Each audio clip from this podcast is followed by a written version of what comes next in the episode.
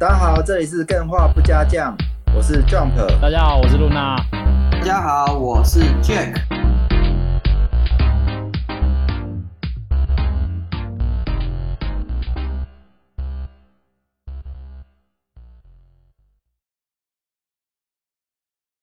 哎，大家安安，我好不好？很开心，每对天就是看见大家非常开心。那如果你是听 Podcast 的的，赶快来参加好不好？真的是很好玩。其实这个听的人这个量跟 Discord 上面嗯。的数量还是不成比例的，大部分是。其实你看到这个测试群、测试频道，每天都有人进来，但是其实敢跟大家打招呼的不多。那嗯我这里教大家一个嗯方式，你可以先在自我介绍这边留下你的自我介绍，没错。跨出那一哦。步，那这一步会改变你的人生，好不好？对，改变你的体验。对对对，你大家都喜欢游戏，你真的没看过这种社群的、好不好？赶快进嗯来。对丢音儿子那，我今天开头我还是要先跟大家讲一下，就是我现在换了一个新的录音环境，然后可能稍微跟声音之前有点不一样，所以请大家见谅一下，我会尽快改进。对，我们的 AI 现在是在一个开矿的广场上面录音，厕所吧是，的，哎，厕所所，开矿的厕所好不好？我家超有钱的，我家厕所要用搭车才到得了，对，整个台南都是你的厕所。这整个台南都是我厕所。好啦，好那我们就梗赶快开始本周。对对，今天的主持人是我们的本周新闻 Luna，没错没错，因为有点拖到时间，那我就直接赶快开始今天的第一个新闻。谁要先以来？探索个人电脑为主题的冒险游戏《Outer Core Desktop Adventure》已经在 Steam 上面发行，游戏超火免费下载，大家可以赶快去玩。然后我自己在看到这个新闻的时候，我自己非常的惊讶，因为这一款游戏看起来很好玩。嗯然后它就是正如它的标题所说，就是桌面冒险。它这款游戏是设定在说你在探索一个自己个人的电脑里面的一些机密措施啊，所以就有点像以前的古老式的那种点击式探索游戏。嗯然后呃，你要在桌面跟那些文件夹里面搜索文件，然后以找到主角卢米丢失的记忆。然后这个游戏里面有包含说非常多的那种怀旧 PC 的操作特征，例如说他用内建的小画家来绘制保险箱的钥匙，然后才可以打开新的谜题等等的这种玩法。嗯然后它这个这一款游戏比较特别，是我刚刚有讲到，它是免费游戏。然后它的那个制作人啊，他有说到一句话，就是因为我自己爱上了我正在做的这一款游戏，好不好？所以他希望可以让尽可能多的人玩这款游戏，所以他不想收钱，然后就会把它变成是免费的游玩这样子。所以大家如果有兴趣的话，就可以去试试看，很推荐这款游戏这样子。对，好哦，这是今天第一个新闻。那接下来杰克来吧。好，换我。接下来的新闻嘛，对，跟大家息息相关，就是 CY Game 大扫环传 Piece of V 要求赛马 赛马娘会师 of V 大扫环是什么 东西？大扫环呐、黄色的环，啊？大扫黄哦，哎，大扫大环扫黄嘿。哦，对，我不故意挑这个题目 让我自己难堪呐、对他们要求那个 P 站嘛，对的赛马娘画师删除 Fanbox 的色图，然后 Fantia 也开始做动作。这个之前不就好像他们就已经禁止大家二创了嘛？对因对，为这都是授权来的 IP，那 IP 还是不太允许。比如说好了，你今天好不容易授权的皮卡丘的 IP 进来，结果嗯任由你的用户去恶搞它，它其实可能之后会接不到或什么的。如同这么讲的，之前官方已经有明文禁止嘛，任何的形式的阿斯帕作品阿斯帕作品就是说那个十八岁年龄限制的这个作品嘛，对，很明18岁以确设是不准用的。嗯但是还是有部分的会是因为很有爱嘛，对，他们就用不加不明目张胆的方式进行创作分享。但是最近嘛，对这个部分他就有通知 P 站嘛，对，进行这个部分的调整。因为这个部分的原因什么不知道，但是目前在做这个动作。哦，我知道，就是因为不是说不行，大家就可以，真的就没有嘛。嗯，所以至少他要在所有可以比较主流的管道有在管，对这件事情是比较重要的。你如果真的要私下传，那真的也是没办法了。但是你至少哦，这些主流的，你你不要给我允许这种东西的感觉。没错。哦，是有人归他归咎于嗯之前 P 站嘛，对他无视于之前那个 CY Game 它的明文规定，所以才让这个违规、稍微违规或是擦边的那种绘图放在平台上，所以现在官方就直接讲，请你不要这样子做。嗯，对啊、对因为它是攸关到每一个玩家的权益。因为马良比较特殊的是，他每一匹马都是真有其主人的、然后有的主人不想要看到它它的艾玛被拿来当做一些就是特殊的想象啊十方净土，对特殊想象的图片，然后在网络上流传，所以他就不愿意授权。嗯，然后不愿意授权的情况下，就没有更多的妈妈可以一起跟你在游戏里面奔跑，就有点可惜。对所以大家还是要稍微规制一下这样。对大家配合一下。好，嗯，然后那下一位 Jump 呢？Jump 你今天有哦什么？我以为你要说，下一位是谁？下一位，下一位下面一位，你看胡瓜哦，哎，那我我想要 下面一位，先讲一个变化不加酱的新闻。哎哦，没有新闻了。哎，我们最近有一个五星评论，嗯，哎，这也是很有诚意。哎，他给五星，但是他有给一些意见，我觉得这意见大家嗯还是可以尽力改进一下，好不好？就是他有说，哎，我们其实。比较可惜的地方是讲话可能太急了，所以口齿会比较不清，或者是讲话可能容易讲错。嗯，那所以我们还是啊可以慢慢来，好不好？这个这个是慢慢来。不是我的这边的新闻啊？不过我觉得这个是蛮有趣的。对，那不错的回馈。大家好久没有去那个五星评论的好不好？赶快对去留起来。Apple Podcast 的五星评论，不一定都要指教啦，我也是蛮害怕指教些什么。对，那我这边的新闻是刚刚干员有提到，那我就先提这个二零七七同时在线破十三万，因为那个边缘行者在 Netflix 大红嘛，好像大家都说非常的好看，所以他的人气角色的 MOD 也大量的出现。那这个是比较哦有趣的是说，这个呃他们的二零七七首席任务设计师，嗯，帕瓦萨斯哭科，帕瓦萨斯科，对，那他其实非常的那个心情，我想应该是蛮感感动的啊。他因为做了这嗯。么久，然后而且一开始是这么样的被大家的责骂跟唾弃，嗯，那现在的这一波回流，他在直播的同时就直接哽咽，然后激动，对啊，不能自己。他是说一句话，他说在游戏发售后，我无法置信眼前的一切，过了某个时候我才面对现实。但最一开始的时候，我完全没有办法置信。我还记得我在我女朋友 Sophia 面前看着完全崩溃的我自己。哦，对，这还是蛮但是我也看着崩溃的二零七七游戏啊，玩家也崩溃了，他自己也崩对啊溃了。对。那真的啊，当时二零二零年二零七七上的时候，我们刚好最近 remake 在回顾嘛，嗯，那时候大家超嗯期待，那时候创下这个八十三万人同时在线的一个记录。对对，那现在十三万 我刚以为你在说八十三万在听我们的那个 podcast。没有，虽然你看他现在破十三万是之前的八分之一，嗯，嗯真的也是之前的热度真的还蛮夸张的。嗯，那希望对它可以越来越好，好不好？因为二零七七虽然我还没有玩，但是期待这个 IP 能够做得好，让大家有更多机会去尝试到 Cyberpunk 这个主题。最新的数据是这一周好像每一天都有超过一百万的玩家重新造反夜城。对哎、，我主要是因为它最新有一个改版，就是一点六版本，现在这个版本已经稳定很多了，嗯然后它已经有达到当初我们期待的那些初期水准，所以如果你当初觉得不好玩，然后现在想要回坑的话，正是时候，好不好？就是赶快看完《Edge Runner》这一个动画，然后再去回锅，会更有感觉。哎、我刚刚突然觉得我好像有点带货直播的 feel，就是啊，那个我刚刚不是有讲大家赶快去参加烤肉，嗯，然后我现在手机就跳个通知，就是有收到定金两百块，就有人报名了，好开心哦！带货直播谢谢你，赶快来，大家嗯还没有报的赶快报好不好？然后这一集刚好是 我们片头应该会有一个大干爹，那这应该是我们史上就是最大方的干爹，那嗯这干爹叫做 Panzer，那到时候大家就会知道了。那希望大家可以多多支持购买这个 Panzer 的鞋子，好不好？对，没错，下一鞋子个新闻换谁？换 Luna，掌上型 PC 是接下来的重点市场吗？重量只有四百四十克的 Ayano Air Pro Advance 即将开始预约，最高规格的 OLED 版本要价台币四万五千块。就是大家会不会想要再买一台掌上型的主机，然后只是单纯去玩 PC 或者是 Steam 上面的游戏？那你我觉得这个 Deck 不是就这样吗？嗯，诶，对啊，Steam Deck 就是这样，但是它现在好像已经有很多种类似这一种的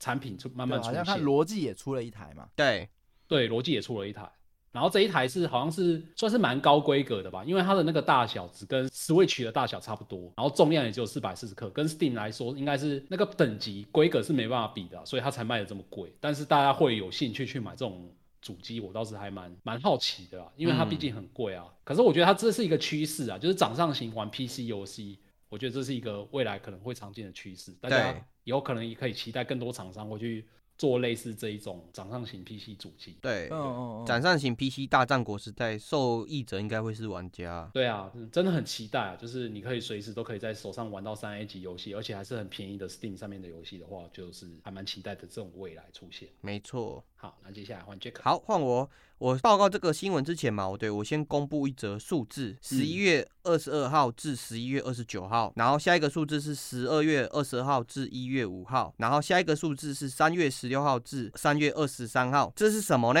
这是你要报名牌吗？我要去签了吗？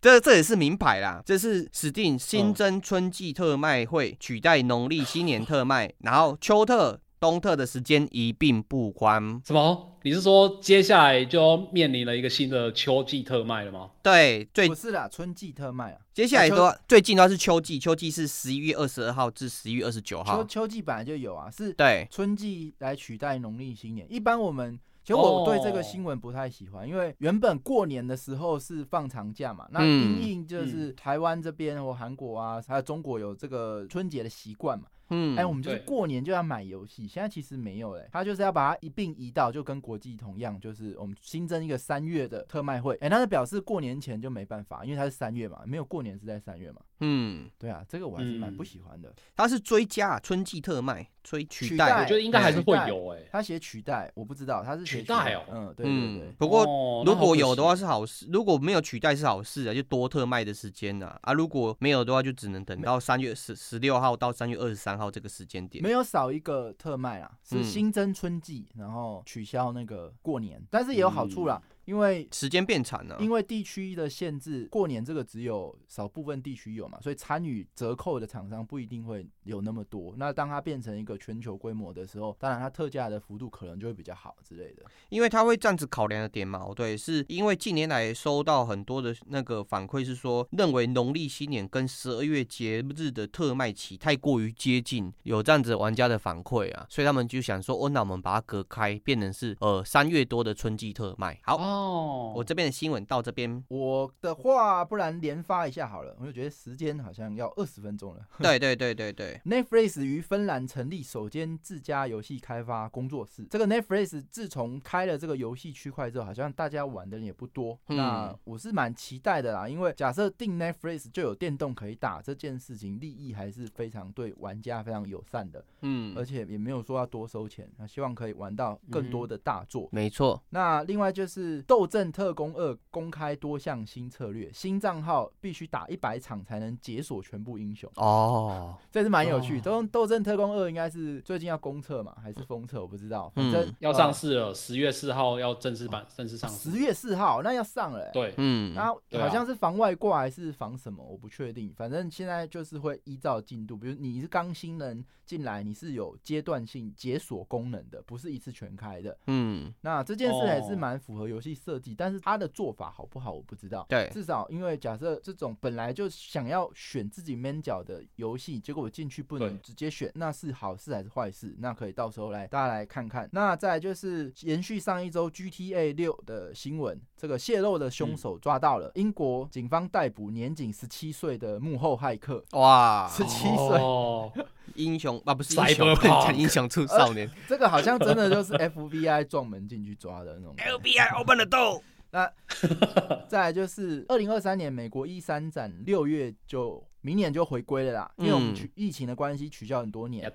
那以前的一三展跟现在有之后的会有个不一样，以前都只有厂商可以进，那玩家开放比较少，现在会有为期四天的玩家。日嗯就是玩家都可以进去，哦那这样子会有什么样改变？哦就是明年可以再看一下。那再来就是嗯 Netflix 公开与卡普空合作《鬼舞者》动画，嗯嗯，开始制作，宫本武藏会是主角。那另外就是哦，金城武呢？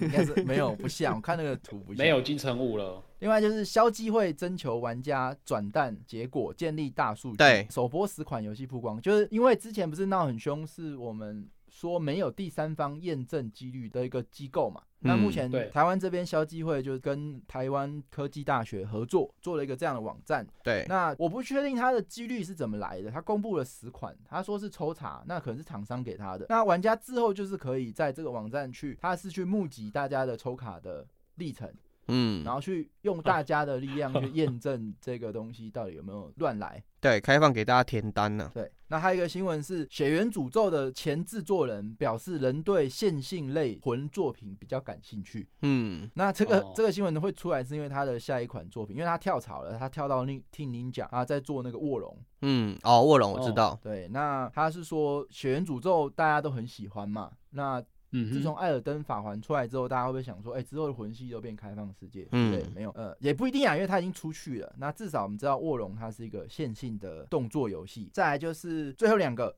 GameSpot，美国他们有游戏商店。可是呢，他们有一个困扰，就是所有的家长都把他们当做临时托儿所，嗯，然后因为他们就觉得 把好用把那个小朋友放在那边就很方便嘛。嗯，禁止嗯放置 play，对，那他们现在员工群起抗议，就他们的工作内容明明就是店内的事，为什么现在都要去顾小朋友？嗯，啊，这件事造成了一个纷争，那真的蛮有趣的，分享给大哦家。嗯那再来就是巫师游戏，它不是有做 Netflix 有做真人版影集吗？对，前传《猎魔士血缘》即将在十二月上线，还蛮快的，其实嗯很快就可以看到巫师系列的影集了。对啊，不确哎定大家也是亨利演的吗？前传不知道，应该嗯不是。前传对，不知道他是不是在演很多人在里面冥想，好不好？冥想在冥想，好，来换 Luna，Luna，好，那我也剩下两个新闻快速带过，这是有点悲伤的新闻。第一个是五十对五十国战型线上游戏《幻想战记》，日本伺服器就是 FEZ 啊，大家应该有玩过。嗯，日本伺服器于九月二十八号的时候会正式关闭，也就是今天。所以我觉得这是一个美好时代的终结啊。哦，然后对 FEG 当当初有进来过台湾，然后当初也是也是有红一阵子吧，后来不知道为什么就消失了。对，嗯，这是第一个消失的新闻。第二个消失的新闻，CY Games 与任天堂合作的手游《失落的龙伴》营运四年之后，即将在十一月三十号画下句点。哦这个也哦是很可惜，对的一款游戏，因为它我觉得它做的很不错，音乐也好听。但是它为什么会变成现在这样子呢？就有很多的原因，大家可以去深究看看。然后它这一次下架的时候啊，它有特地把里面的 Steph Row 贴出来，所以你当初如果有玩过这一款游戏，可以看一下任天堂这个影片，就是稍微嗯回味一下我们当初陪我们一起走过失落的龙伴的这些好伙伴们，当初是怎么样的音质这样子。对，还是蛮可惜的。好那对，的确悲伤的新闻，那今天的新闻环节就先到这边。那我们今天的主题是我自己个人还蛮想讲的主题啊，就是游戏文化。然后我是透过斯普拉顿这一款游戏来跟大家分享游戏文化的内容。好呃，对我先简单科普一下什么是文化，很简单的科普一下，就是文化有各种定义，其中一个定义就是透过互相学习人类的思想与行为的精华，然后来达到完美。广义的定义呢，文化里面包含了文字、语言、建筑、饮食、工具、技能、技术、知识，点点点点等很多东西啊。所以只要你看得到的一些很酷的东西，我觉得都可以把它统称成文化这样子。呃，因为毕竟今天的主题是以斯普拉顿这一款游戏来主讲嘛，那大家不知道有没有玩过斯普拉顿这一款游戏？我这边就想问一下 Jack 跟 Jump，你们觉得斯普拉顿这一款游戏如何呢？我没有玩，但我云一段时间，我觉得第一个可爱，然后第二个潮，第哦三个是游戏方式嘛，哦对，很舒压，它不是那一种直接把人打死的游戏，但是你在填嗯在填色的过程还是会把人打死啊，但是它一开始的目的并不是要把人打死啊，对，对，一开始我都把它叫做七蛋大作战，对啊，大家都叫七弹大作战，然后是任天堂证明成斯普拉顿了，我猜大家应该还是很不习惯吧。对。干员也可以扣起来，如果有玩过对啊，斯普拉顿的可以扣一，没玩过扣二。对，我没有玩过，但是我觉得超好玩。嗯，啊，什么意思？没有玩过，但是你所有你有看过，你有云过的，我连云都没有云过，但我觉得超好玩，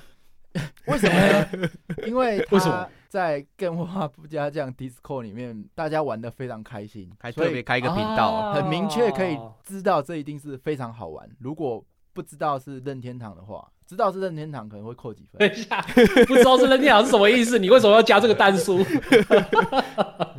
先嘴任天堂，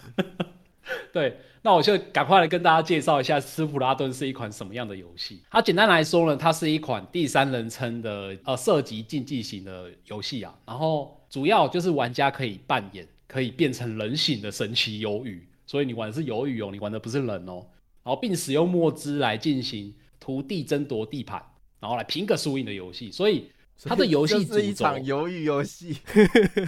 哎、真的真的就是鱿鱼游戏，但是它是以墨汁来涂地，嗯就是你真的不用像鱿鱼游戏这样把大家全部杀死，你活到最后一个你才赢，不需要，好不好？你只要负责就是把那整个场地把你的颜色涂的比对方的还要多，这样你就算获胜了。各种颜色，就跟对，就跟刚刚杰杰克说的一样，它非常的舒压。嗯然后这款游戏它最大的特色，它除了刚刚那个土地之外，它还提供了非常多样化的模式。例如说，它还有单人的故事剧情，你不想跟人家对战，你可以玩单人故事剧情。嗯然后它还有 PVE 的合作关卡，就是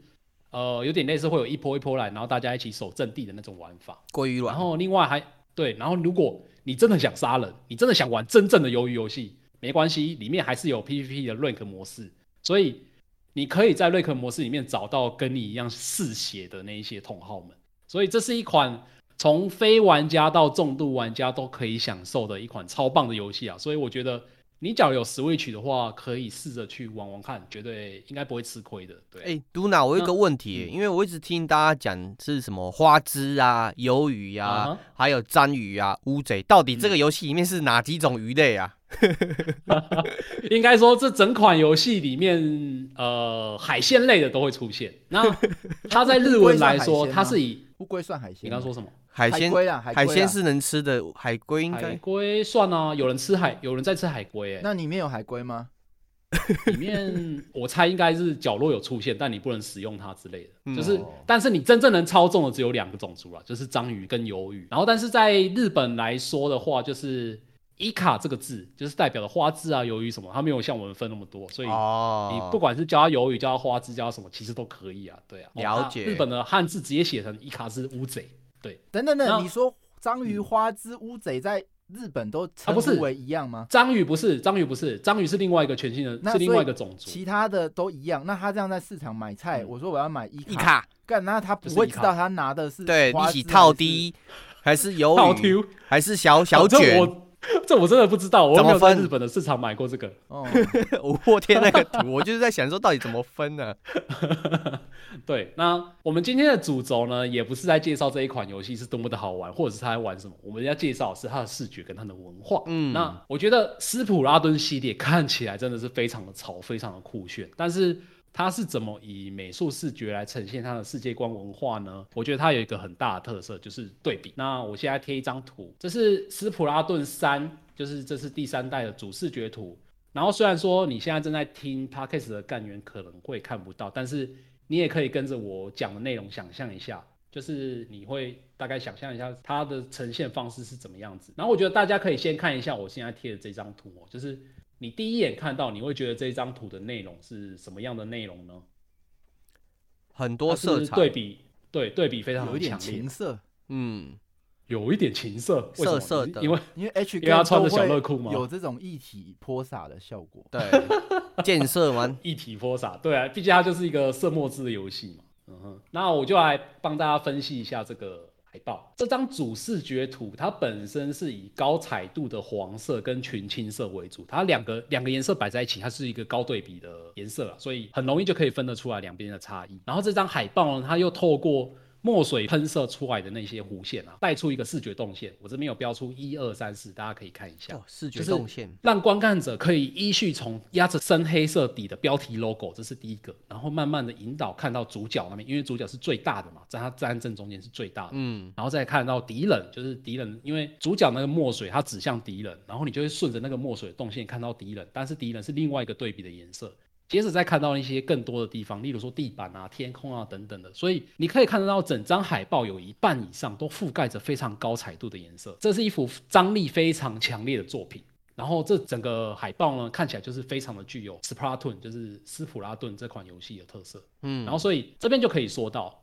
斯普拉顿它的其实是一款以玩法而诞生的游戏，它不是什么故事开始啊，或者是从角色开始，不是，它是以玩法诞生的。就是它在开发初期的时候，它就已经决定说要以土地面积来决胜负这个想法，然后为开始企划，然后如此一来，就是贯穿整款游戏最重要的视觉元素，就是竞技场上双方，就是我们毕竟是要跟对方对战嘛，对，双方的墨水颜色必须要非常的容易辨识。然后为什么要要怎么样才能容易辨识？就是我刚刚提到的对比度。所以游戏从一代发售到现在来说啊，视觉主要的呈现永远都是颜色的对比，这是这款游戏的最大重点。嗯，然后当然这个对比度它不会只运用在宣传海报上面了，然后它是在游戏每个地方都可以看到它的踪迹。例如说我现在贴的这一张图，这一张是游戏里面有一个东西叫做祭点，就是祭点它会分把玩家分成两队，然后你可以自己去选一队，然后来互相对抗，然后看最后祭典结束之后看谁赢这样子。嗯，那我现在贴的这一张，它是先有鸡还是先有蛋？它就会让你选，你觉得是先有鸡派的，还是你觉得是 先有蛋派的？对，很有趣，它这些主题都很有趣。对，那它这个视觉的对比，反而就是它的颜色，因为毕竟鸡跟蛋其实它的主要颜色都是黄色嘛，所以它很难做出视觉上的对比。然后它用的是有很有趣的方式，就是它是以彩度来当做对比，嗯，就是选鸡派的呢，就是很浅很浅的黄色，但是你选先有蛋派的，就是很亮黄色，所以。虽然说他们都是黄色系，但是他们利用了彩度的差异来营造出对比感，我觉得这也是非常有趣的另外一个部分。嗯，然后当然除了这些之外啊，游戏本身的画面也是一个很重要的重点。呃，我有一个问题，这个先有鸡还是先有蛋的问题，在现在这个年代还是一个问题吗？是大家没有学过 演化吗？是地球演化的第一个本身就很有生物趣啊是是蛋吗？不是啊，应该这个点不是在于答案是什么，而是在辩论过程双方他们怎么提出他们捍卫他们的价值的过程呢？嗯捍卫什么价值？事实就是地球的一开始的所有生物都不是一颗蛋啊。没有，那是因为后来我们有这个科学技术嘛。说这个问题的到现在还可以提出。哎、可是也有科学家嗯提出说，是不是有某些蛋它出现了异变，然后才出现了鸡？好好好，嗯这个地球是平的。OK OK，哪天证明好，这不地球是今天的平重点，好不好？嗯 这不是今天的重点。那我刚刚又贴了一张图，它是游戏里面的画面，就是嗯游戏里面画面，当然就更不用说，它对比度更是强烈。就是你可以看一下我刚贴这张图，它里面有场景，它有好几处的对比。例如说，两队人马用的墨水颜色，其中一队它用的是粉红色，很亮粉红色；另外一队用的是很亮的绿色。这本身放在一起就是很强的对比。然后除了这些墨水的对比之外，它还有天空跟场地，它颜色的对比也是不一样。天空是很彩色的，然后场地它是比较灰色的。嗯然后嗯，还有 UI 跟游戏画面之间的对比，你 UI 要非常的显示出来，要不然你整个融入在游戏画面里面，看不到 UI，看不到那些资讯，你其实有时候搞不好就会因此而落败啊，等等的。然后当然还有一个最重要的营造紧张感的元素，就是背景音乐的对比。嗯当然这个是看图看不出来，你听音乐就知道，就是它在剩下最后一分钟的时候，它的背景音乐会突然变奏，就是变得很紧凑，变得很快。然后这个时候你就会肾上腺素分泌，就会觉得啊不行，快要时间快要结束，我要赶快加速，我要赶快把对方干掉等等的这种想法。所以如何把这么多的资讯全部塞在同一个瞬间里面，就是哦对花枝这一款游戏它的厉害的地方。对啊，挺妙的点是，嗯它就只有三分钟嘛，它三分钟过程，它的音乐的变化是很有那种粘性的，而且它不是会有延长赛，延长赛要吹口哨之前嘛，哦对，它的音乐又会再变一次，哎，对对对对对，它就会突然加速，然后你就会很紧张。对然，后所以我觉得这是制作团队很厉害的地方，他花了很多心思在这上面。接着就可以进入今天的主题了，也就是我想要来聊的游戏中的文化。因为斯普拉顿里面游戏的文化里面啊，它除了自继承我刚刚讲到的视觉的对比要素之外，它文化也有很多的对比。不知道大家在玩的时候有没有发现到？然后其实我这边就想要穷人跟有钱人，贫富差距，贫富差距在这游戏里面是比较看不到的啊，虽然说应该可以看到一些蛛丝马迹，对。但是我这边想有一个问题想要问大家，就是大家觉得一个新的文化诞生最不可或缺的要素是有哪一些啊？仇恨，你们觉得呢？仇恨，对因为，我恨他，所以有新的文化，没错，是这样。冲突跟哎仇恨，嗯，冲突跟仇恨。那不 Jump 可或？缺的就是人类啊，只有人类人类哦的出现才有文化。嗯，，对耶，对耶。那这些鱿鱼创造出来的文化还算是文化吗？它是人形鱿鱼，把它归类成类型 类人动物，所有的角色都是 被用人的观点去创造类人的东西啊，嗯，这些角色啊，嗯，对啊。那刚刚干员也有提到，像吴破说文化有对立，然后还有文字也会创造文化，嗯还有刚好其实蛮好笑，交配创造文化，哎，也繁衍人类也算是其中之一吧。繁衍是一个很重要的文化因素之一，嗯哼嗯哼，对，没错。那我自己个人来说啦，我认为在斯普拉顿这款游戏里面，文化诞生有两大要素，就是嗯潮流跟反主流，然后这两大要素也是一直在游戏里面一直不断的出现。那这两个潮流跟反主流本身就是我刚刚提到，它本身就是一个很对比的存在，因为嗯，它这些对比的冲突啊，然后就造成现在斯普拉顿游戏里面的文化非常的蓬勃，然后就是让我们玩到三代之后，看到现在丰富又多样的超酷的为视觉设计，什么不就是主流跟非主流啊？因为有可能潮流是非主流啊，嗯它可能在诞生对，潮流有可能是非主流，这个待会就会讲到。这个你你这个问题问的非常的好，因为嗯这个设计那我有设计奖品吗团队他有考虑到这一点。哎，有没有奖品，等下被等下给我打一拳好不好？见面会可以打一拳。对，见面会的时候可以给我打一拳，这是你的奖品。好，那现在先讲回来，就是潮流跟非主流，就是文化这一块，就是我先从斯普拉顿一代开始讲起。嗯斯普拉顿一代的时候，它主要的舞台是在一个叫做上新市，就是 High Color City 的地方。嗯，然后大家可以看一下这张图，上然后这张图里面 上心善心并款。上新是呃哦上是尚方宝剑的上，然后新是那个复兴的兴哦上新市。它这个城市看起来就很像是，它中间有一个铁塔，看起来很像东东京铁塔，然后旁边还有一个就是很对比的存在，就是有狐狸跟那个狸猫，然后这两个嗯在日本文化里面是一个对比的存在，这样子。那它一代有一个主要的视觉设计脉络，就是它是涂抹游戏嘛，一开始想的想法是涂抹游戏，然后就慢慢变成说是全年龄向，然后再慢慢演化成全年龄向的竞技游戏。那全年龄向的热血竞技呢，就是会变成是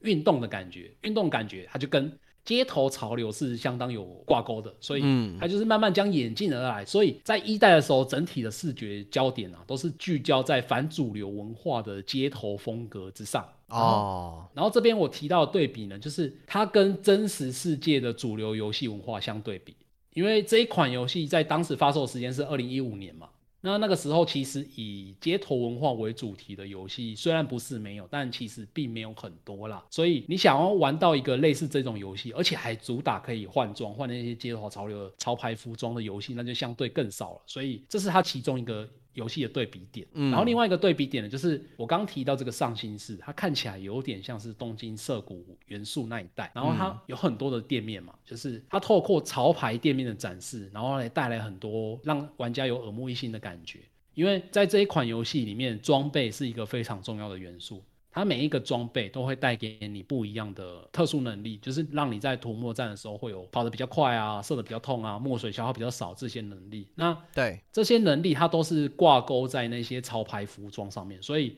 你除了换装换能力之外，你还可以去换这些潮牌的服装什么等点点等等的。哎，真的哎，他在嗯换装的时候，我感觉他怎么换都感觉看起来很潮，无论是换眼镜啊，或是换帽子、换鞋子之类的。这整款就很潮啊，嗯，这喷一体对啊，整款就超潮的。喷一体有喷成这样还没有潮，这个 发出潮到潮到出水了，潮到出墨汁了。对对对，所以他每一次打开游戏啊，他并不会直接丢给你什么快速配对啊，或者是竞技配对界面等等的，嗯他反而是因为通常竞技游戏都是这样，就是他希望你尽快的加入战局，但是这款游戏不是，他会强制你站在市中心最热闹的地方，然后先听完当天就是他这款游戏里面有一个偶像，他会在偶像的时候就是还有广播一下。今天是什么场地啊？然后今天的对战内容是什么、等等的。然后看完广播之后，你才可以开始移动。然后这个时候你再自己漫步街头，看想要做什么。然后像是这个时候，我通常都会先去看看今天的衣服店卖了一些什么东西，因为它的那些卖的衣服它不是固定的，它不是每一天就是那一些给你选，它是会随着不同的时段上架不同的新服装，所以它玩起来真的很像你在逛潮牌店的那种感觉，就是你可能今天早上上去，然后看到哎。诶没有我想我想买的东西，然后算了，然后看看晚上，哎，有我想买的鞋子，所以我这个时候就把这个这双鞋子买下来。就是你在每次在玩的时候，都会有一种，哎，我想要逛街，看一下有没有新的东西这种感觉，嗯，然后就真的很像在逛街，非常爽啊！就是我觉得很有游戏能有这样子的体验，这样对啊，很有游戏，很有这种体验。很有游戏能有这样子做成这样的对体验，对，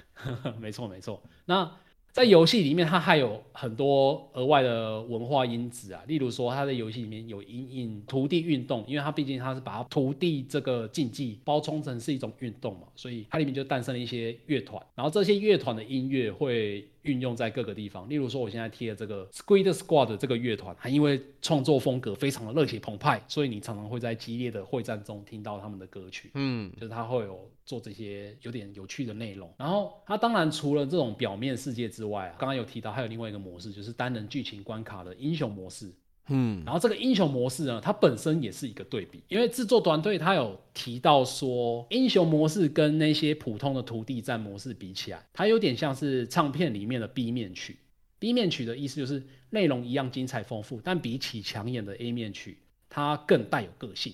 所以你在玩英雄模式的这些关卡内容等等，都比普通的土地模式颜色来的还要阴沉。来的诡异，然后那些背景设计来的还要更加不规则，然后我觉得这也是一个非常重要的对比强调，因为在土地对战模式里面啊，这款游戏每一个玩家都是英雄，每一个参加对战的玩家都是英雄，嗯，但是你在单人模式里面，只有玩家自己才是英雄，所以他利用这个对比，就是只有玩家自己才是最亮、最漂亮的那个颜色，然后其他都是。一些暗紫色啊，然后黑黑灰灰的那一种，哦，所以主从分得很清楚啊。对，主从分得很清楚，所以你就可以在土地模式里面分得很清楚，说，哎，我今天到了土地模式，我今天要面对的是一个重大的威胁，然后我必须要去拯救世界，这样子的感觉。嗯，那这就是整个一代的带来的内容。那接着就来到二代，二代它换了一个场景，因为一代刚刚说它是在上新市嘛，对，然后二代换了一个场景，它来到了上新广场。上新广场是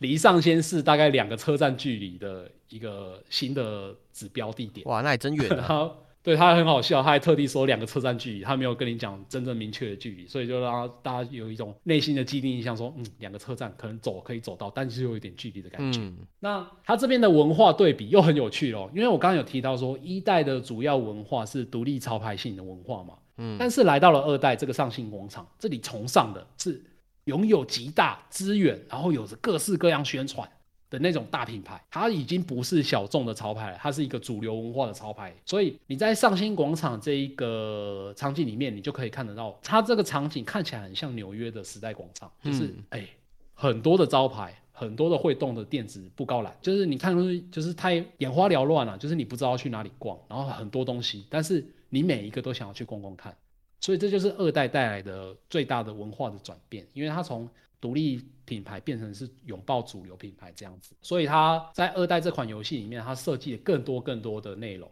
就是你看，像是我现在有贴了一张图，就是它有很多品牌的图片哇，然后它整个设计都是围绕着品牌出发。有一些品牌因为运动机能而大受欢迎，然后有一些品牌它是专门推出休闲风的装备，例如说。草帽啊，或是凉鞋，然后有一些品牌则以简约设计为主，所以到了二代来说，玩家他反而是更重视这一些品牌的选择，而不是就是单纯的只是哎，我进去逛一个商店，看到现在喜欢就买，所以它那个差异又更大了一点。这些都是潮牌吗？呃，就是它游戏里面原创的品牌啊，所以它就是故意弄得很像潮牌这样，对，就是很有点接近现实生活的感觉。所以你如果从一代玩到二代，就会有一种很强烈，突然你一个人进到大都市的那种。强烈的感觉，嗯，以台湾来比喻的话，就很像是你突然从西门町走到了信义商圈那种感觉。然后在二代这边来说啊，不止身上穿的装备，连武器也有更多厂商加入了。因为斯普拉顿的世界观，它本身土地是一个。很大受欢迎的热门运动嘛，所以它本身毫无关系，就是跟这些徒弟运动毫无关系的异业厂商，他也想要加入分一杯羹，于是就开始出现了很多很奇怪的土地武器，例如说我现在贴的这一张图，像是文具公司把他们推出的那些多色原子笔，把它改造成火神枪，或者是户外用品公司以他们的帐篷跟骨架，然后来制作可以抵挡墨水的那种巨大的盾伞，嗯，然后或者是卫浴公司。他就把他们的洗衣机跟浴缸变成泼墨型专用的武器，然后这些都是我觉得都是在游戏里面非常非常有趣的文化，因为它都是因应游戏的世界观而诞生出来的。然后例如像我自己个人最喜欢的是这个武器，洗衣机，它是一把呃不是洗衣机，它是一把看起来很像清洁剂的狙击枪，然后它的设计非常的可爱，它就是一个。清洁剂的瓶子，然后把那个瓶口变得很长很长，然后加上了一个扳机，它就变成狙击枪了，看起来真的超级非常可爱。嗯，对，威猛先生，没错。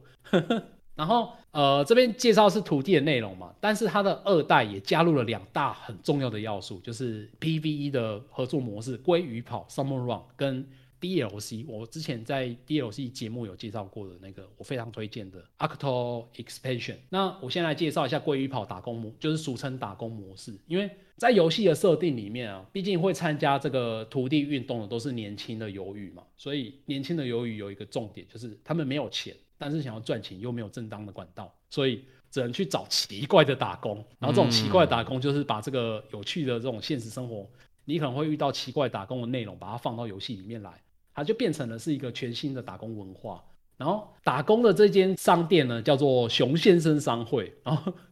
这个熊先生商会也非常有趣，因为它的游戏内容就是把前来应征打工的鱿鱼们给拍到最前线，然后冒着危险击退回游的鲑鱼群，回收价值连城的鲑鱼卵。因为毕竟是到前线去回收鲑鱼卵嘛，所以远洋渔业的这些文化也加入在这个模式里面。通常被卖去做远洋渔业，都是欠很多债啊，或是被讨债公司追讨的日本人才是这样子哎。所以他才说是危险的打工啊！而且你可以在那个上新广场的宣传海报里面看到，就是哎，我这个打工是非常的健康，非常的明亮。是一个大家都很开心的打工环境，欢迎大家来参加。结果你到的时候，发现是一个很恐怖的地方。对啊，这不是最近最流行的柬埔寨打工？对，有点类似这种感觉。不能说流行啊，这个要抵制一下好不好？怎么可以去柬埔寨打？这是骗局，这是诈骗。没错，对，这是诈骗，没错，没错，很危险，要小心一点啊。游戏归游戏，现实归现实，好不好？嗯，所以它这款这个鲑鱼跑，它就是设计的很可怕，就是它那些鲑鱼啊，把它设计的很像僵尸，就是一口气会有一大票涌上来。然后在这个里面的对比颜色也用的非常的强烈，它只有很深的绿色跟很鲜艳的橘色，这两个颜色放在一起就看起来就很不协和啊。所以我觉得这个模式也是带来这款游戏里面一个很大的文化冲击的一个内容。大家也可以在玩的过程中，也可以去稍微看一下这些美术。那除了鲑鱼跑的美术之外，它很有还有另外一个文化特色，就是它的音乐。它的音乐我觉得很有趣，在游戏里面，它设定了一个虚构的乐团，叫做 Omega Three，因为毕竟是鲑鱼嘛，远洋渔业，然后就会有很多 Omega Three，然后这个乐团三人组成，它是叫做 Omega Three 的乐团。然后它本身是以三个看起来非常不可能的乐器放在一起，分别是大提琴、定音鼓跟 DJ，然后这三种乐器放在一起，然后它还演奏出一个。节拍很奇怪的音乐，所以造就你在打工的时候听到的乐曲是非常不舒服的。嗯，然后你在打工的过程中，你就觉得，哎，既然音乐已经这么不舒服了，视觉也这么不舒服了。然后往你这边冲过来那些鲑鱼 boss 们，看起来也非常的不舒服，所以这整个鲑鱼跑这个模式玩起来就是一个很视觉冲击享受的一个模式。你刚才说不舒服，然后变成是一个享受。对啊，因为它那个不舒服，毕竟还是一个可爱的方式呈现啊，就是毕竟是一个全年龄向的游戏嘛。嗯。然后这个不舒服，大家可以去稍微看一下，就是 YouTube 上面大家分享的。这里我就很好奇，因为大家不是说哦打美女打那个巨乳或是这种。色情牌就会大卖，所以大家什么现在什么都要打这种，嗯，这种美术嘛，对不对？对。好啊，在斯普拉顿，如果是这种风格，哎，全部都是泳装美女，然后还有物理的这种跳动，哎，会卖的比较好，还是斯普拉拉顿目前这种方向会卖的比较好？不过这个应该是没有答案的啦，但是还是蛮好奇。我觉得应该有验证出来，因为斯普拉顿太红了，所以有另外一款美少女游戏也做出了类似的玩法，只是它当然是。没有办法卖的比较好，你这样没办法，小朋友不能买，直接比较啊，包含他背景背后是谁，然后包含这个谁先谁后知名度的问题啊什么的。啊，对啊，啊对啊，对啊，的确，但我会觉得，嗯，好像不一定会比较好啦，真的，所谓的美女牌真的没有那么万能，嗯。嗯，的确，像我自己个人就觉得美女牌虽然很好用，但不是完全受用，你一定是这种呃受控牌啦。福瑞控，等下我不是受控好不好？你不要乱贴标签。这个鱿鱼应该算瘦吧？算吧，算，那就是啊。呃，来来继续继续，好好继续。接下来我就是讲到我最喜欢的内容，就是二代的 DLC，就是它的章鱼扩充。那章鱼扩充，我觉得它的内容本身是一个非常完整的 DLC 啊，就是完全可以把它当成一款独立零点五代来玩都没问题的。然后呃。其实要介绍这个 DLC，要先简单介绍一下它的世界观，就是为什么鱿鱼要进行土地争夺战，就是为了要纪念以前章鱼跟鱿鱼两大种族是为了要争夺仅存的一些陆地上的土地，因为毕竟地球已经海平面上升了嘛，嗯。然后没有那么多土地可以住了，所以他们进行土地争夺战，然后这个时候是海章鱼，争夺，土地，真是奇怪。毕竟他们演化成人类了，所以他们必须要在那个陆地上才可以生存。哦，原来如此。对，啊，嗯哼，那章鱼是失败的一方，所以章鱼就被赶到暗不见光的地底下。嗯，那这个 DLC 来说，就是章鱼如何从地底慢慢爬出来到地表上的故事。那、哦这个很朋克哦。嗯，对这诶、其实也还好啊，毕竟你是扮演就是单独一个人，你不是代表所有的章鱼，你只是一个孤单的个体。然后呃，以它的呈现方式很有趣，它是透过深海地铁这个主题来做呈现的，就是它不是单纯就是直接从地底爬出来，而是慢慢搭地铁，慢慢一关一关往上爬。然后它的呈现方式，因为我刚刚有提到是深海地铁嘛，所以它每一个地铁站都是一个关卡。然后最棒的是，玩家从最一开始就是最简单的那个最一开始的那个关卡，它是最深处的关卡，逐渐往上打，所以你会发现，你打到越接近破关，你的那些关卡的场景会越来越明亮，然后。在地铁上面搭乘的那些客人啊，也会慢慢从深海鱼变成比较常在浅海看到的那些鱼种，所以这些我觉得都是细节啊。然后还有另外一个我很喜欢的文化特色，就是每个深海地铁的关卡，它都被设计成尘封的记忆的风格。它因为毕竟是深海嘛，所以那个制作团队就可能就想说啊，既然是深海，那我就是把垃圾倒进去里面，然后越深的地方就是倒进去是越旧的垃圾。嗯，所以你在最一开始最深处的关卡，你看到的旁边的场景都是一些什么古董式的那种转盘式电话，或者是 Game Boy 游戏机等等的。哦，随着关卡慢慢进展，这些转盘式电话会慢慢变成掀盖型的电话 GBA，摩然后或者是托罗拉，更新的游戏机，对摩托罗拉，然后或者是这个 GameCube 这些游戏机，就是它那些乐色的时代啊，会随着关卡的进度慢慢演进，然后就是很像体验完整个单机关卡流程，就很像走了一遭八零年代到现代的时光隧道，所以我觉得这个文化的堆叠非常非常的精彩，然后尤其是整个章鱼扩充，还有一个最终 BOSS 真的非常的酷，但是我就不要爆雷啊，就留给大家自己去体会。如果不想买二代，就是因为毕竟二代也是蛮旧的，你现在买可能也找不到人连线了，就是还蛮推荐大家去云游戏一下看看的。嗯，对啊，，那呃，虽然说我还有准备三代的内容，但是我觉得时间应该是不够介绍，所以 现在这一 part 就先 这么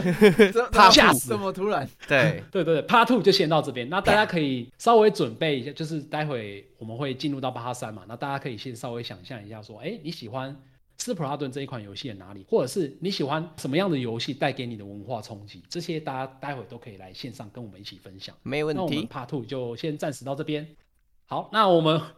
时间又回到了棚内，好不好？又回到了棚内，这是一定要讲的梗。那接下来就是我们的 Part 三，就是我们干员分享时间。如果大家哎这边有一个问题，就是不知道各位干员有玩过什么样的游戏，或者是觉得说呃游戏中的文化底蕴啊，有哪些特别吸引人、特别让你印象深刻的？大家如果有兴趣的话，都可以上来跟我们一起分享这样子。我这边可以补充一个点，就是嗯嗯，以现在来讲，跟以前不一样。以前在创作还没有那么多的时候，很多人是自己徒手去创作一个新的东西。什么意思？比如说最近在播《魔戒》嘛，对那《魔戒》它整个世界观就是呃奇幻世界的缘起嘛，包含精灵的诞生、兽人的背嗯，景。那诶它其实光讲述它的世界观会有非常多的书在讲，他其实自己就出很多。哎、什么年代发生什么事？那精灵跟兽人为什么结仇？哎，为什么精灵住这边，谁住哪边？这些是世界观嘛。对，还有自创语言呢，嗯超屌的。其实金庸也是嘛。嗯那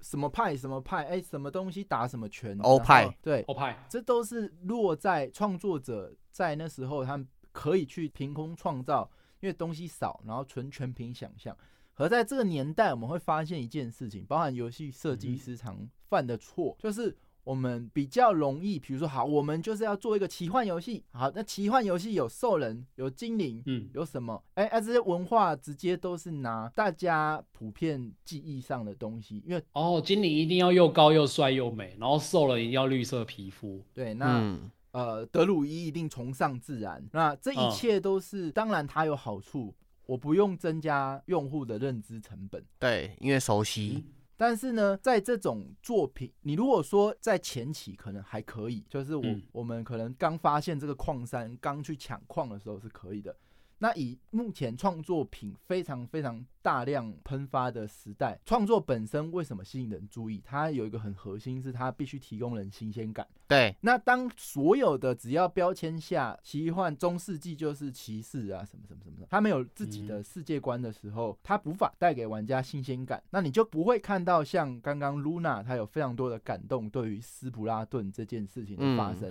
对，你会文化倦怠。因为你直接去挪用，那身为一个创作者，我觉得如果有机会，当然如果你有那个资本的话，例如任天堂当背后，嗯，那你可能就是可以一个团队，然后就开始每天工作就在想，哎，假设一个鱿鱼的世界，那他们的商店街是卖什么？那假设他们的运动是在玩喷这个漆嘛？那喷喷漆这些产业会怎么样运行？例如说刚刚东西就出来了嘛，就是洗衣机的品牌啊，还是？什么品牌、帐篷的品牌都来凑一脚做这种运动的周边商品。嗯，对。那或是说刚刚讲的，哎，章鱼是输家，那输家在他的生活地是长什么样？赢赢家的生活地是长什么样？那这中间的上升，因为刚刚有说是一些设定嘛，比如说旧的东西在最下面，因为它最早丢，所以最快沉。这些事情对玩家来说都是一种新鲜感的呈现。嗯，那错，我觉得比较难过的地方是，很多作品大部分即使是游戏性就套公式就算了，他连世界观都是直接套，哎，大家理所当然认知早就知道，不需要你再次诠释的东西的时候，这个作品很容易就会流于商业，或是流于哦，就是大家已经不喜欢。常蛮常见就是武侠跟三国啊。对，所以这个斯普拉顿，刚刚我这样听，我觉得最大的重点是在于他很用心的去刻画世界观的每一个细节，包含说他们的生活方式，嗯，可能是这些衣服是重点，他们的产业不是山西台积电是龙头，是 Uniqlo 或者是 潮牌，潮牌，对，是是重点。然后或者他们产业是怎么样的形成，这些都不是游戏玩法上需要的，但是它是可以让玩家。更喜欢这个作品对的其中一个元素，我觉得这是一个小感想。对，你可以射输对方，但是你不能穿的比对方丑。嗯，哎，我其实我觉得这个感想就是还蛮……你现在讲，我才突然想到一件事情，就是《Overwatch》这一款游戏，当初也是因为它的那个英雄设计跟它的世界观设计太过吸引人了。对，嗯，用心。对，但暴雪本来爆红，世界观设定就蛮强的，就是营运比较烂而已。不过有有另外一个，我觉得他也是做出他的文化，而且还做的经营还不错，就是 Apex 跟那个呃他之前的那个泰坦任务相关的，他那个整个文化就是勾勒的很清楚，然后还带动很多流行的东西到现实生生活里面。对，嗯嗯。不过这也是一个困境啊！基本上你能想到的东西，前人早就想过了。对，前人早就想过了。那他如果经历一百年的堆叠，现在东西已经很完整了。那你如果需要再去自创一个东西，但你的品质没有人家好的时候，很容易，哎，不是说刚刚讲的，哎，我只要创新，大家就新鲜感就喜欢，没有你程度不够，因为你文化堆叠内容就是没有那么多的时候，其实它也不吸引人，这也是蛮残酷的地方。对，不过有另外一种做法，就像是刚刚刚分享战锤四十 K 嘛，或是像克数相关这种文化，它就是把这个文化的东西开放出来，让每个玩家或是每个参与者嘛。自己去填补一些不同的创造要素出来。我觉得马娘有一个设定蛮有趣的，因为它基于这个世界上，假如有一群人，他是很擅长跑步的，那而且他跑很快的，所以我在动画上看到他有马路上会有专用道。就是 马娘马娘专用道，然后还有限速的那个 logo，那个速度的 logo，反正这也是蛮好笑。但这这些就是细节，但是它可能对作品没有什么关系，但是它很容易让玩家记得你，或者觉得新鲜有趣这样。嗯嗯，没错。哎，可是我倒觉得这些文化的堆叠，可能也不用堆叠到像斯普拉顿这么的深刻，因为例如说，我前一阵子有玩过一款游戏，叫做。主播女孩重度依赖，她其实用的文化，对对对，她用的文化其实没有那么深，她就只是专心的讲好其中一个文化，也就是直播文化这件事情而已。所以她没有把它弄得太过的庞大，或者是太多的东西要去补完它，就只是单纯的在讲说，哎，主播可能会就是在直播组会可能会遇到一些什么样的问题，然后遇到这些问题，他可能会以什么样的反应呈现。这个时候我就觉得它已经非常的有趣了。哦，对啊，我觉得这边干员有补充一个嗯图，就是马娘专用道的限速是五十、哦汽车专用道的限速是四十，这很小的细节，马娘比较多，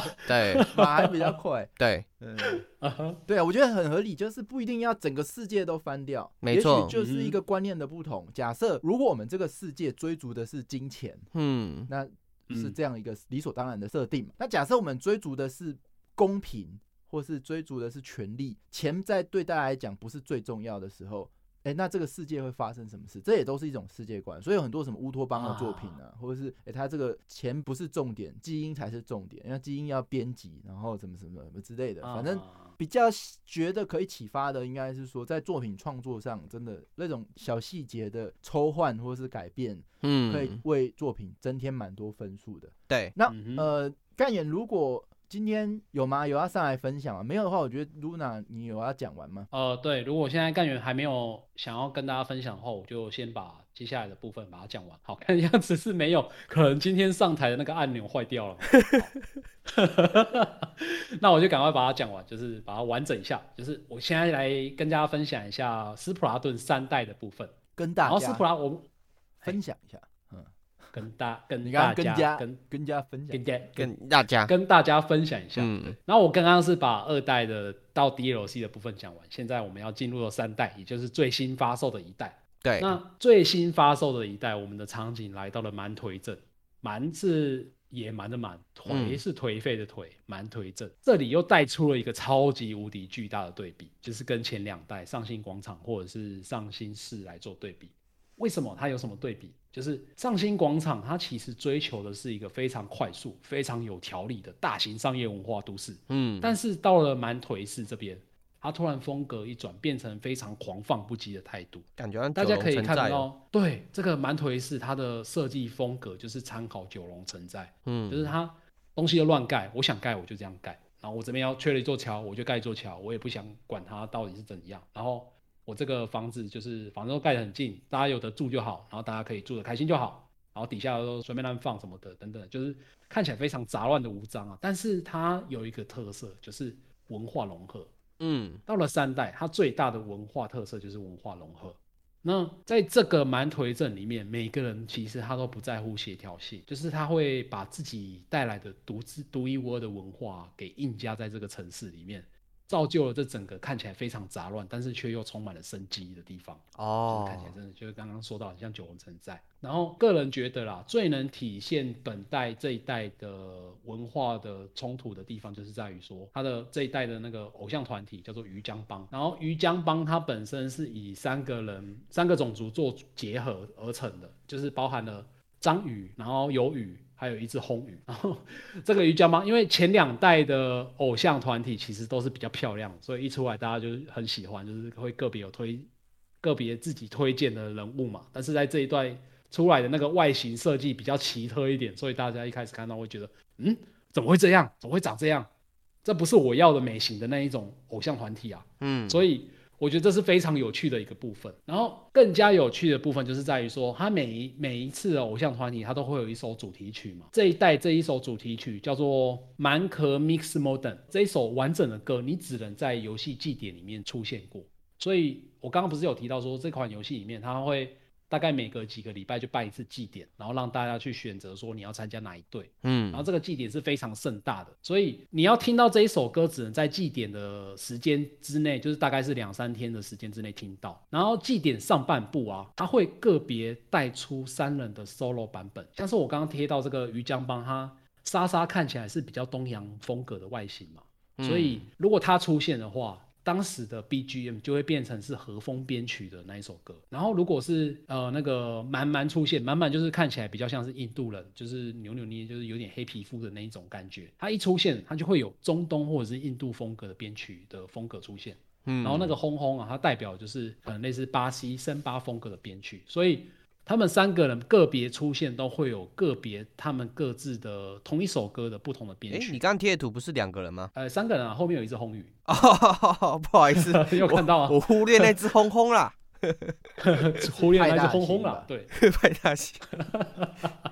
对对对，所以等到你在祭典的时候，会个别听到他们三个人带来的不同风格的编曲。但是祭典其实是有分上半部跟下半部的，就是下半部，毕竟大家都要决胜负了嘛，就是大家会开始紧张啊、刺激啊，所以这个时候真正的高潮就要出现，因为嗯他们三个人的编曲，它就会结合成一首全新的歌。哎，我贴一下这首歌的连接，大家可以看这个连接里面有四首歌曲，就是分别是他们三个人版本跟最后融合的版本。那这个融合的版本其实是一个现代融合风的 EDM，然后所以它听起来就很奇怪，很奇怪，因为它同时听起来又很像日本祭典的歌曲，然后又很像印度宝莱坞风格的歌曲，但是它又有很多那些巴西嘉年华那种哔哔哔哔哔哔的那种花车的那种编曲演出，所以它是一个真正的文化大融合的场景。然后你在游戏里面看，就是搭配当下那种祭典的感觉，然后跟听着这首歌，非常非常的精彩。这种文化大混合，大部分都是只有在电音这种类型的音乐才会听到，主流很少会把这种东西拿出来听。啊，对，没错没错，所以这首歌它那个官方标注的是 EDM，嗯，但是它听起来真的是非常的融合，非常的奇怪。然后这边还有一个有趣的点，就是我刚刚不是有在提到说一代里面有一个乐团叫做 Squid Squad 嘛，但是他们其实这整个游戏就是游戏三代来说，从二零一五年发售到现在，应该是七年左右的时间嘛。嗯，那这七年左右的时间，其实游戏时间是跟现实时间一起进展的，所以这个 Squid Squad 这个乐团，它其实到二代的时候是解散，你们是听不到他的歌的。哇但，是到了三代，他们又重新结合，然后加入了一个全新的人，所以你到了三代，你又可以听到，哎，奇怪，我当初玩一代好像有一首歌听起来有点耳熟，但是又不知道从哪里来的。没错，就是同一个乐团，但是他们又重新组合了，就是历经七年之后，哦，重新再集结，这种感觉非常爽。在游戏外玫瑰，对对对对，就是有有一点类似这种感觉。嗯，那所以你在玩整个斯普拉顿三代的过程中啊，它就是一个文化大融合的型的玩法。然后你在这个游戏里面，你就可以看得到非常多非常多不同种族的文化在这个游戏里面出现。所以我非常推荐你在玩的过程中，你就是进游戏不要太快就加入战局，你先稍微逛一下这整个城市长得怎样。嗯，你可能会在一些角落里面发现一些奇怪的东西，例如说，哎，好像这个这座桥我有在二代里面看过，或是这个东西我在哪个地方看过等等的，然后就觉得呃，哎，发现的时候会很有趣，这是这都是游戏里面的彩蛋啊。如果是自己发现的话，我觉得是蛮有意思的。然后这边也可以另外在最后公布一个我自己个人认为还蛮有趣的彩蛋，就是这款游戏在三代发布之前啊，官方公布了一张地图。然后这张地图详细的标注了上新市、上新广场跟现在最新的这个满腿镇的所在地点。然后这张地图呢，我就先不说它在哪里，大家可以去 Google Map 稍微对比一下，就可以抓得出来说，目前游戏的场景是出现在现实世界的哪个地方。我觉得这是一个蛮有趣的对比游小游戏，大家可以去玩玩看，这样看一下，就是几万年后人类灭绝，然后海平面上升之后的地球到底变成了怎样？人类变成了人类，人类类变成人类人类灭绝。对，那就是我今天的斯普拉顿的介绍，就先到这边结束。那时间其实也差不多了，那我们就非常感谢今天来参加我们 Life Podcast 的各位，感谢你们听我这边废话，这边讲不会不会不会顿的爱讲到不会废话，现在。对，很有趣，真的。对对对，好，那大家也记得，就是我们每个礼拜一都有 remake 活动，大家可以在 DC 上面跟我们一起重温以往旧节目，然后还有每个礼拜三 live podcast，就是跟现在一样，大家可以一起来线上听我们在讲解一些内容啊，或者是大家一起分享游戏的新闻或者是游戏的见解。嗯礼拜三最重要是，干员日，好不好？大家嗨起来，那个踊跃上台，好不好？不然礼礼拜三就会变成礼拜一 remake，对啊，对吧？上台嘛，这个。但今天我觉得可能，呃，因因为以为是斯斯帕斯普拉顿啊，如果是以刚刚说的主题，我觉得可能还可以再开一次，比如说，哎，嗯印象游戏深刻文化的世界观或游戏文化化，对，都都可以再分享。那是的，呃，这个今天还是呃斯普拉顿也是蛮精彩的。对啊，嗯太精彩，干员忘记举手了。对对对，嗯，好，那就今天的节目就先到这边，那就感谢各位，那就期待下个礼拜再相见啊！还有别忘记，就是我们的干员干建会，我们的烤肉活动，大家记得去赶快报名快来赶快报名起来。我这个这个一场这个 live 下来，只有收到一个订单，哇，你这样子带 你这个播不行带货能力太差了啊，这个赶快好不好？定起来，定起来，这一个开始你还很兴奋、欸，两百块而已，好不好？哎，定起来，定起来，好，好，好，先到这边了，各位，拜谢谢大拜，家下周见，拜拜。